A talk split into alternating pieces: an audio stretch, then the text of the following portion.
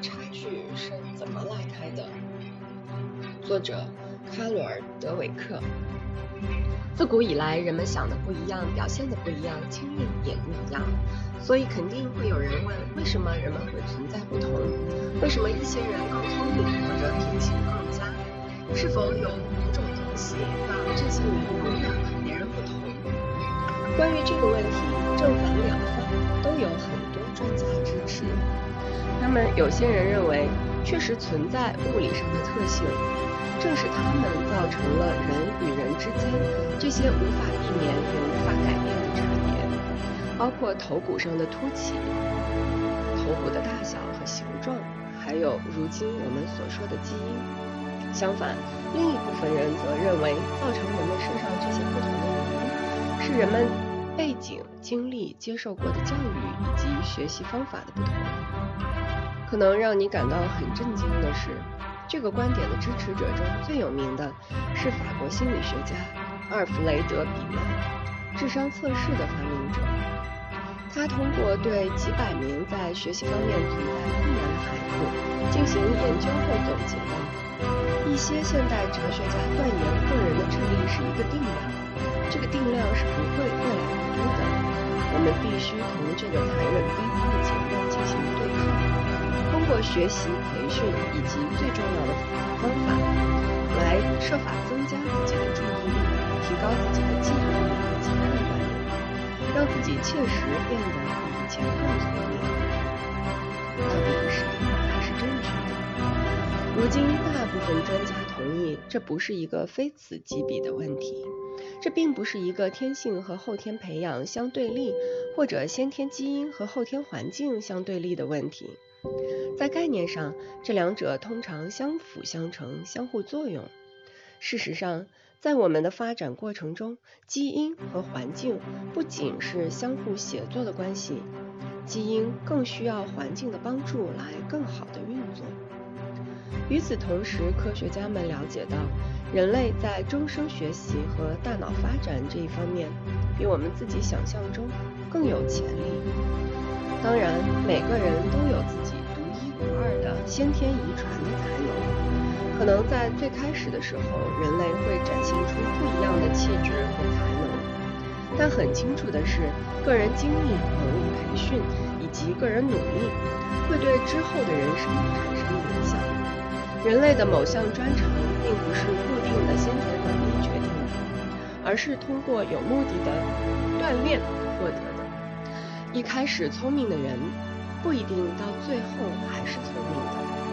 相信自己的才能是一成不变的，也就是固定型的思维模式，会使你急于一遍遍地证明自己的能力。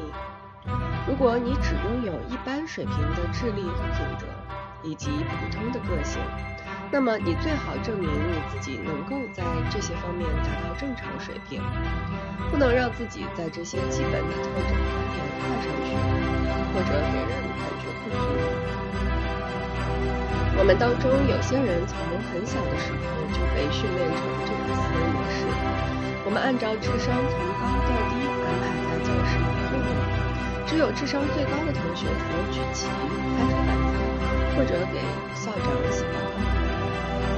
我见过太多人都抱有这种要证实自己的强烈目标，在课堂上，在工作中，甚至在他们的个人关系中，每种时刻都需要他们对自己的智力、个性以及特征进行证明。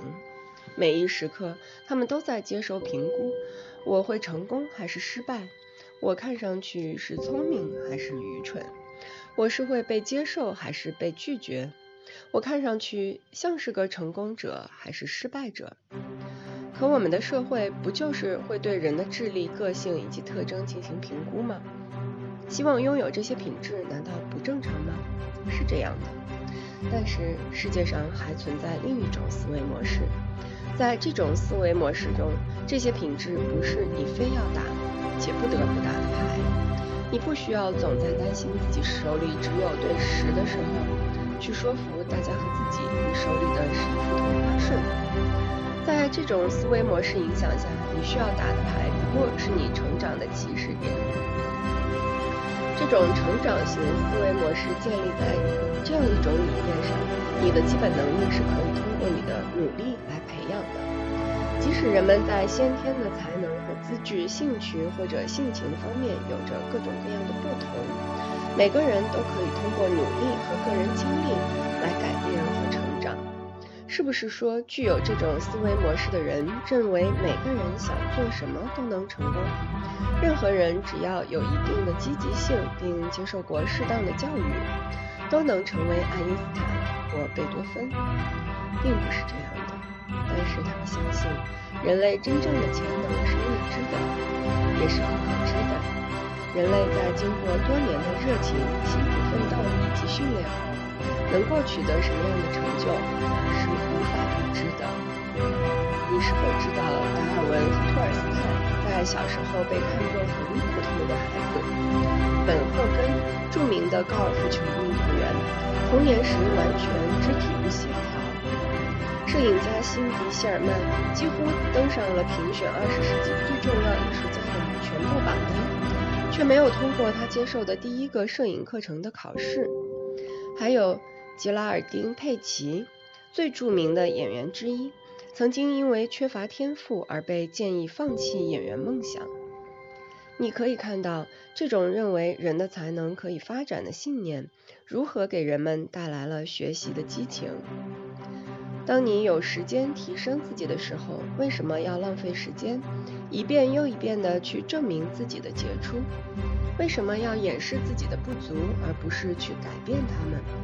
为什么要找那些只能保护自己自尊心的人，而不是那些可以促进你成长的人，作为自己的朋友和搭档？